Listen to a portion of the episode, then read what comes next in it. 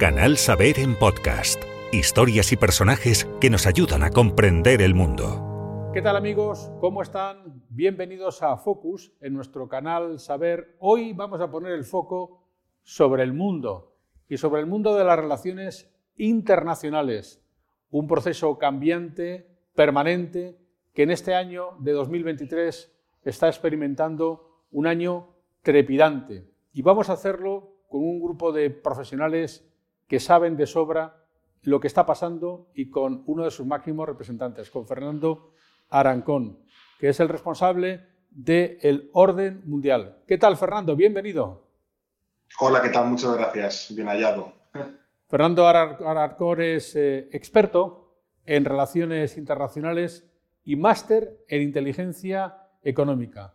Ha sido analista de seguridad internacional, consultor de grandes organismos y es editor y director del Orden Mundial, uno de los medios de análisis de referencia de la actualidad internacional en este momento. Fernando, que no se identifica tampoco con un periódico, es más que un periódico, es una manera de conocer el mundo de una manera diferente, ¿no? Sí, nosotros somos un híbrido eh, que intenta estar un poco entre medias de lo que pueden ser los think tanks y los periódicos convencionales. Eh, es un tipo de medio, es un medio de análisis. Al final somos un medio de análisis divulgativo eh, que no existía mucho en el, en el ámbito español o en el ámbito hispanohablante, pero sí existía en otros ámbitos informativos, en otros ecosistemas, como por ejemplo el mundo anglosajón. Eh, no es que nos comparemos en sentido de tamaño, porque no lo somos, pero sí un poco en cuanto a espíritu, como puede ser, por ejemplo, The Economist, que al final es una eh, revista de mucha referencia, pero eh, que aborda temas internacionales muy amplios, no solo temas económicos, como se puede pensar por su nombre, y además lo hace con un tono muy sencillo, intentando llegar al gran público, que al final es nuestro objetivo, es llevar los temas internacionales a cualquier persona de la sociedad, sea cual sea su nivel de educación o ocupación, que al final eh, nuestro mensaje es claro, lo que pasa en el mundo eh, te debe interesar porque tiene un impacto en tu vida, entonces conocerlo o al menos tener unas nociones básicas creemos que es importante. Sí parece, Fernando, que porque ahora hay un nivel distinto de formación de la gente, más acceso a los medios internacionales o seguramente porque hay más conocimiento del mundo, parece que el nivel de interés por la información internacional entre el consumidor medio se ha incrementado mucho, ¿no?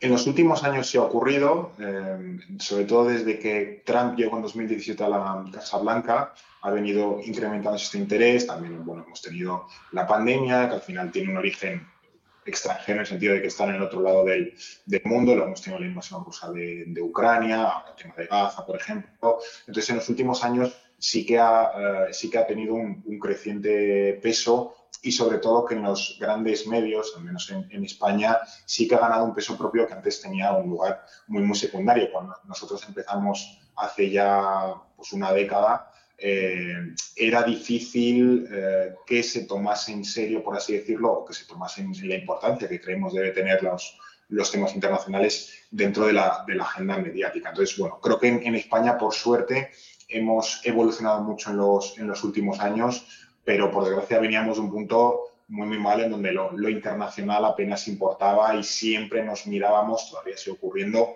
muy hacia adentro, muy a lo que pasa en nuestras fronteras y no a lo que pasa fuera, que al final acaba teniendo una influencia determinante en nuestras vidas. Pues les invito a que visiten la web, que se suscriban y que la frecuenten, porque desde luego la calidad de sus contenidos es máxima sobre todo en un momento, Fernando, en el que, según algún experto, en concreto los expertos del Atlantic Council, dicen que estamos en uno de los momentos más peligrosos de, después de la Guerra Fría en el mundo. Eh, sí, o sea, esa, tesis sí, puede ser eh, correcta, eh, pero también creo que tiene algo de, truco porque después de la Guerra Fría realmente hay muy poquitos momentos de tensión. Es decir, estamos en el momento más peligroso, por así decirlo, asumiendo que estamos en un momento de peligrosidad bajo. Eh, pensemos que después de la caída del, muro, el colapso de la Unión Soviética, eh, amenazas en la seguridad internacional importantes. Tenemos las guerras de desintegración en Yugoslavia, tenemos, por ejemplo, la guerra del, la guerra del Golfo, tenemos amenazas como los grupos eh, yihadistas pero no son de una entidad muy, muy, muy grande, tampoco son grandes amenazas globales. Esto empieza a venir en los últimos años, con por ejemplo el cambio climático, como por ejemplo la pandemia a partir de 2019 o como por ejemplo la invasión rusa de, de Ucrania. Sí es cierto que llevamos unos años de creciente peligrosidad y eso contrasta mucho con los relativamente tranquilos que habían sido los años 90 y los primeros 2000. Efectivamente, a partir de la crisis de 2008 es cuando el, mundo que conocemos empieza un poco a tambalearse. El mundo de la Guerra Fría era un mundo bipolar. Sin embargo, ahora, a lo que parece, los americanos siguen teniendo un poder, hablaremos de él, pero luego enfrente hay muchos más poderes distintos. En ese sentido, ¿cómo ha cambiado la correlación de fuerzas? Sí, en parte, en parte sí. Efectivamente, como, como bien apuntabas, de la Guerra Fría era un mundo más claramente bipolar, Estados Unidos y sus aliados por un lado, la Unión Soviética y sus aliados por el otro.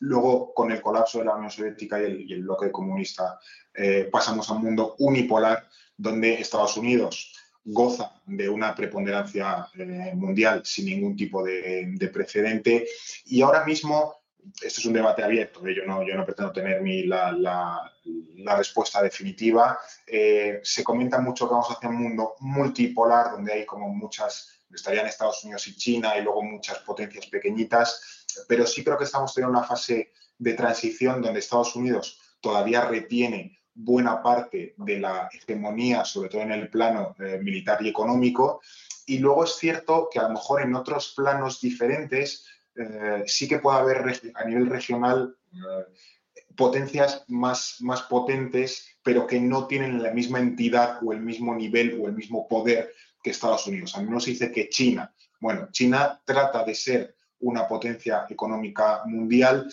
pero yo no me atrevería a decir que lo ha conseguido de manera clara, tiene mucha influencia en África, tiene mucha influencia en América Latina, quiere tener más influencia en Oriente Próximo o en el sudeste asiático, pero todavía está eh, competido. Y luego a lo mejor en otros planos, como el, económico, pues ahí podríamos tener, yo que sé, imagino, una Alemania.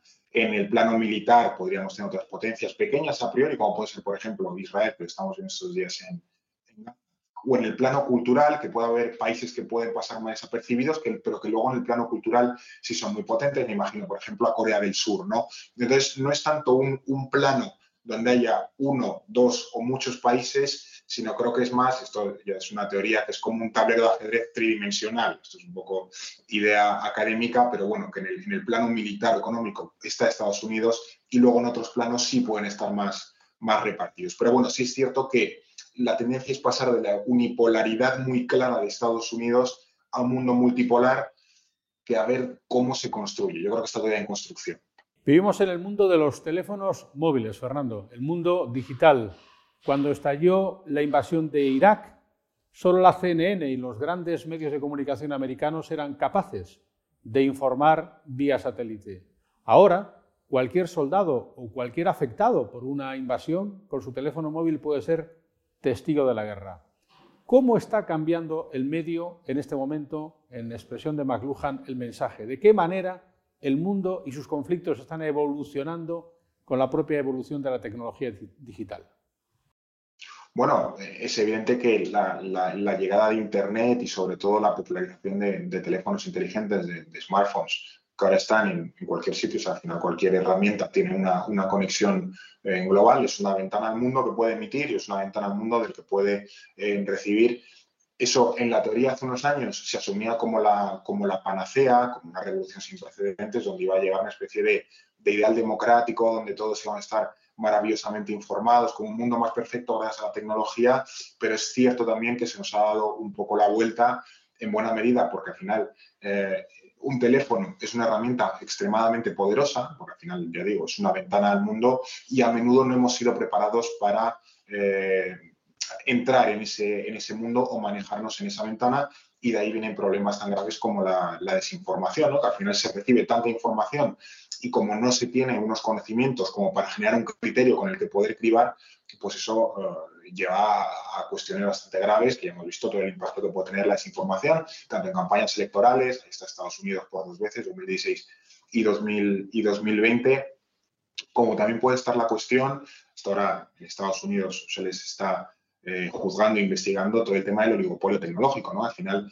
muchas de estas tecnologías, que son absolutamente revolucionarias, están en manos de unas pocas empresas y como ya ocurrió otra vez en el pasado con otros sectores, me imagino, por ejemplo, el, petróleo, eh, pues está en tela de juicio hasta qué punto que todas esas tecnologías o todo ese poder esté concentrado en unas pocas empresas es seguro para al menos las democracias occidentales. ¿Se podría hablar en este momento de una cierta crisis de las democracias liberales a tenor de los graves problemas de organización interna que tienen países grandes como Estados Unidos, las crisis en Francia, los problemas eh, de sucesión de los primeros ministros en el Reino Unido, eh, algunos partidos pequeños eh, condicionando elecciones en España o incluso en Italia. ¿Las democracias liberales están atravesando una cierta dificultad? Bueno, indudablemente no están en su mejor momento, eso es evidente para cualquier persona que salga eh, a la calle, si nos remontamos a los años 60, 70, 80, las democracias liberales occidentales eh, sí tenían mejor salud que la que pueden tener ahora. Pero eh, a mí también me gusta recalcar que los sistemas democráticos, aunque en apariencia sean frágiles o tengan una apariencia frágil, realmente en esa fragilidad está su fortaleza. Y es que al final son sistemas mucho más resilientes, mucho más, con unos cimientos mucho más profundos, mucho más descentralizados que regímenes autocráticos que a lo mejor de puertas para afuera intentan demostrar su fortaleza, pero que luego de puertas para adentro pueden estar absolutamente comidos y en cuestión de semanas pueden colapsar. Y hay eh, mil ejemplos de dictaduras o regímenes autocráticos que en los últimos años han colapsado casi de manera eh, repentina, mientras que las democracias no han colapsado. Es decir, al final podemos pensar que la desinformación o los discursos eh, nativistas o nacionalpopulistas o incluso el Brexit son eh, golpes a la democracia, que en cierta medida pueden serlos, pero todas las democracias han sufrido esos golpes. En cambio, tenemos muchos regímenes autocráticos que han tenido, sé, las revueltas árabes de hace una década son un buen ejemplo, que tuvieron una serie de revueltas populares y el régimen político colapsó de lleno, los dictadores o murieron o se exiliaron, en fin, o derivaron en guerras civiles. Eso en los regímenes democráticos no pasa. Entonces, creo que a menudo, eh, y es una, una, fortaleza, criticamos más a las democracias liberales porque se puede hacer, pero creo también que tendemos a subestimar la propia fortaleza de los regímenes democráticos. Vamos a hablar un poquito de Europa, porque en este escenario mundial, eh, como dijo un líder americano, cuando llamo a Europa, no sé a quién llamar. Parece que Europa sigue ofreciendo una imagen de división entre el gobierno, la comisión.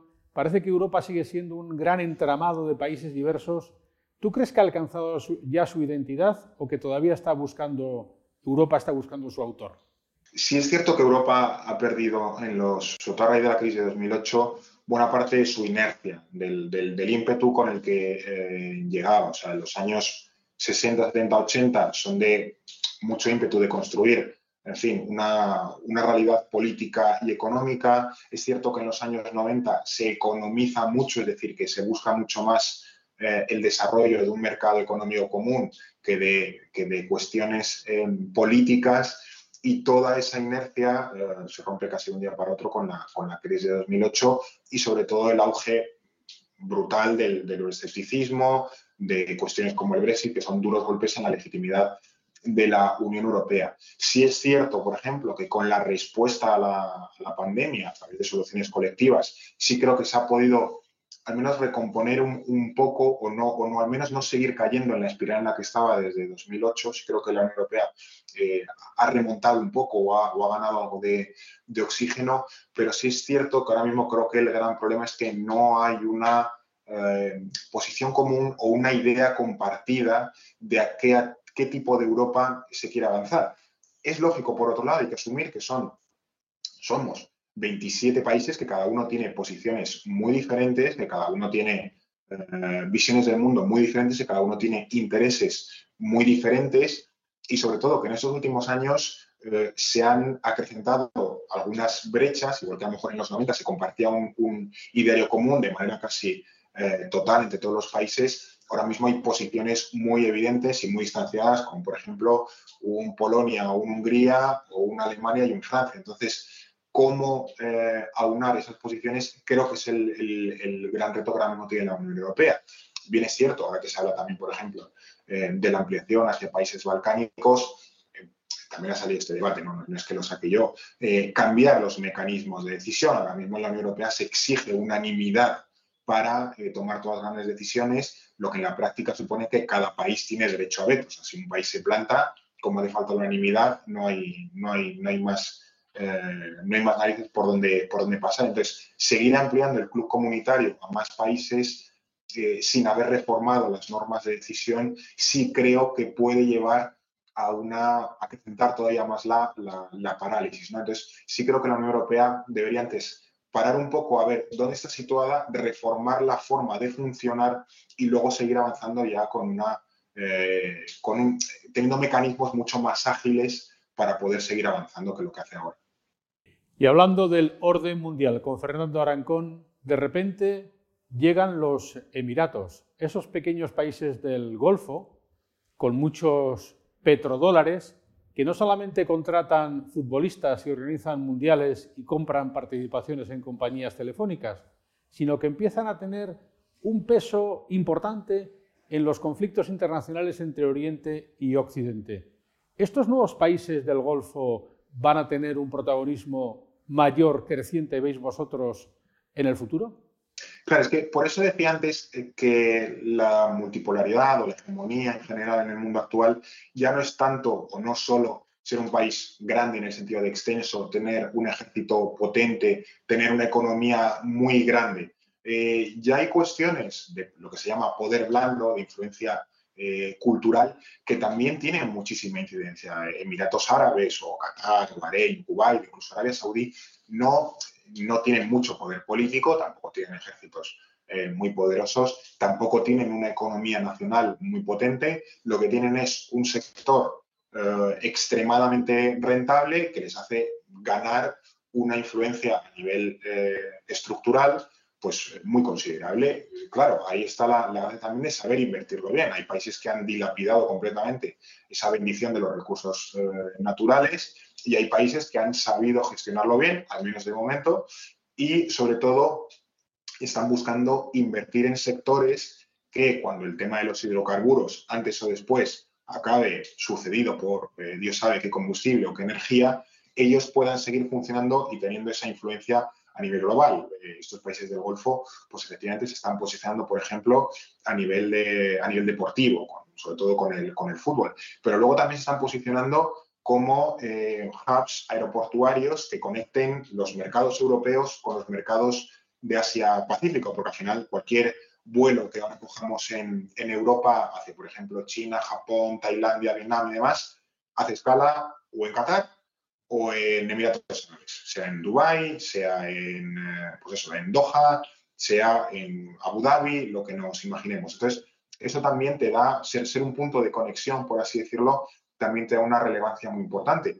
Y no pensemos que esto es anecdótico, es que esto vaya más. Cada vez eh, el siglo XXI permite a los, a los países aprovechar cada vez mejor ciertas ventajas competitivas o ciertas especializaciones y muchos países están empezando a ver eh, la tecla de que a lo mejor pueden ser una potencia, no sé, en, una, en un estilo de música muy concreto, como le pasa a Corea del Sur, o en una industria muy específica. Eso eh, es el mundo actual también al que vamos.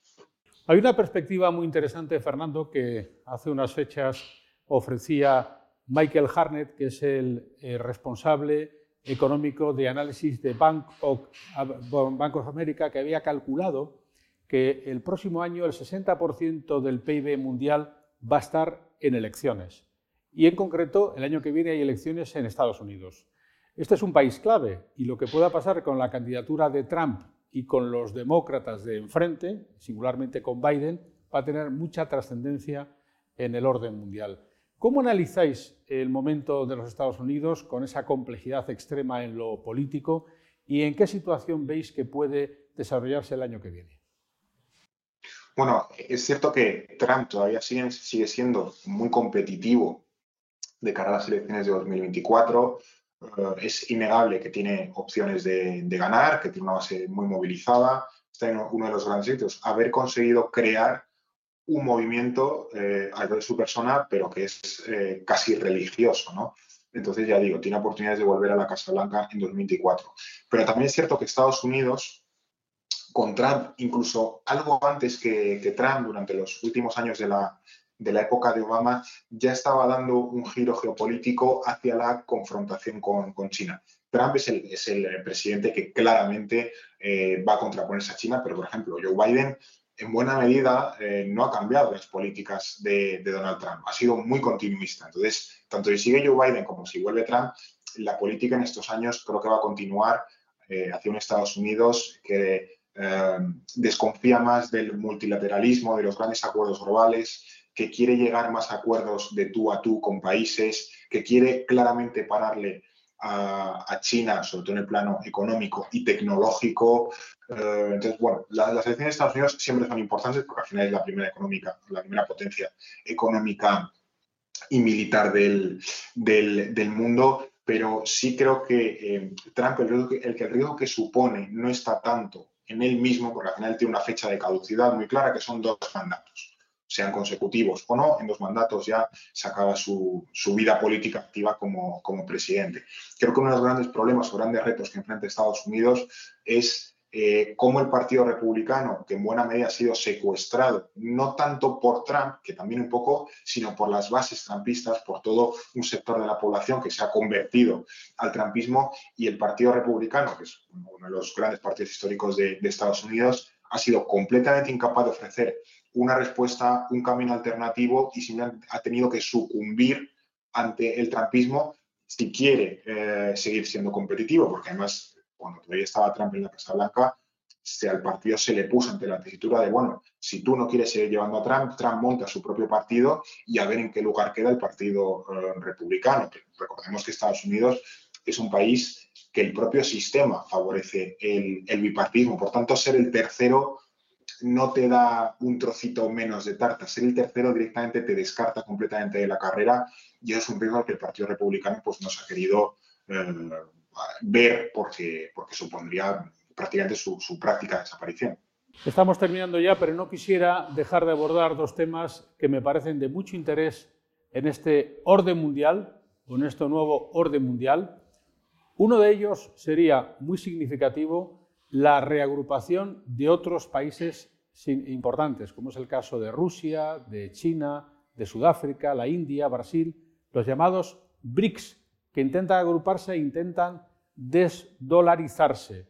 Eh, cada vez se suman más. ¿Tú crees que este movimiento tiene posibilidades, Fernando? Bueno, es, un movimiento que está ahí, pero sí eh, bajaría un poco las expectativas que se han creado con los, con los BRICS. Los BRICS son un foro que llevan ya pues, una quincena de, años funcionando, eh, cuyo objetivo al final efectivamente es establecer como un orden alternativo al impuesto eh, a nivel político y económico por Estados Unidos y los aliados especialmente europeos, Japón, Australia y tal. Eh, está sobre todo liderado por China, pero tampoco hay evidencias muy claras, muy evidentes, por la redundancia, de que China esté consiguiendo generar un orden económico alternativo a, Estados Unidos. También porque China no es, un, país tan liberal en el sentido de no, no da tanta manga ancha a que eh, se puedan hacer con, el, con el yuan, eh, no, es tan competitivo como, como el dólar. Entonces, eh, China es muy recelosa de controlar, sobre todo Xi Jinping, de controlar mucho la economía, de tener por encima los objetivos políticos que los económicos, que eso antes no pasaba, desde Deng Xiaoping hasta Xi Jinping, eh, lo económico tiene primacía, el desarrollo económico tiene primacía sobre lo político. Con Deng Xiaoping eso cambia y, se, y gana eh, prioridad lo político sobre lo, sobre lo económico. Entonces es cierto que cada, cada país, eh, cada vez más países se, se adhieren a, a, esta cuestión de los BRICS, pero es cierto que en esta última incorporación, como Argentina, por ejemplo, y demás, no ha supuesto un cambio sustancial. Y también pensemos que muchos de los países que forman los BRICS realmente no tienen ni valores compartidos ni intereses compartidos. Por tanto, organizar un foro donde hay claramente fricciones entre estados, China y la India, por ejemplo, son dos rivales eh, evidentes, eh, es difícil anticipar hasta qué punto puede tener recorrido un, un, bloque informal, ya digo, donde muchos países no comparten absolutamente nada, más allá de un deseo de simplemente generar o que se cree un orden alternativo a Estados Unidos. Y por último, la ONU, nacida como Sociedad de Naciones después de la Segunda Guerra Mundial para evitar las guerras y que lejos de conseguirlo parece que ha quedado meramente en una organización asistencial y cultural de provisión de alimentos, pero que evita los conflictos.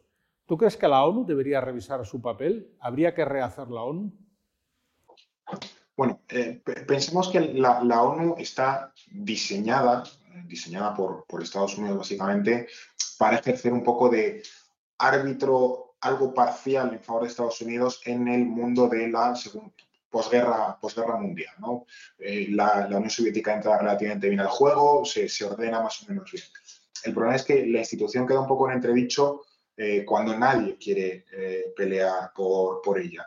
Quizás es un poco es un regusto a lo que ocurrió en la sociedad de, naciones tras la Primera Guerra Mundial, en tanto que Estados Unidos, que era el principal valedor de la organización, no entra en la organización. Y ahora mismo la ONU, que ya digo, eh, uno de sus principales valedores históricos ha sido Estados Unidos, en el momento en el que Estados Unidos, sobre todo con Trump, se repliega hacia una posición algo más aislacionista, la ONU se queda un poco eh, vendida o desamparada ante un mundo que cada vez es más complejo, ante un mundo que cada vez es más convulso, pero ante un mundo al que la ONU no tiene un poder propio que poder imponer. Al final, la, ONU eh, tiene el poder que los Estados miembros de la ONU quieran darle. Si los Estados no quieren darle poder a la ONU, la ONU no tiene poder. Entonces, también por ser justos con la propia organización, es cierto que en los últimos años su papel es cada vez más irrelevante, pero en buena medida es porque los estados no han querido darle poder a la ONU y los estados prefieren arreglar los problemas entre ellos o globales, mm, arreglándoselas entre los estados. Entonces, bueno, si los estados quisiesen darle más poder a la ONU, estoy convencido de que la ONU podría hacer más cosas, pero ahora mismo eh, la tendencia mundial no es a soluciones colectivas, a soluciones compartidas, a soluciones cooperativas, sino a soluciones más de tú a tú, más entre estados, incluso algo más conflictivas. ¿no? Entonces, bueno, son malos momentos efectivamente para la ONU.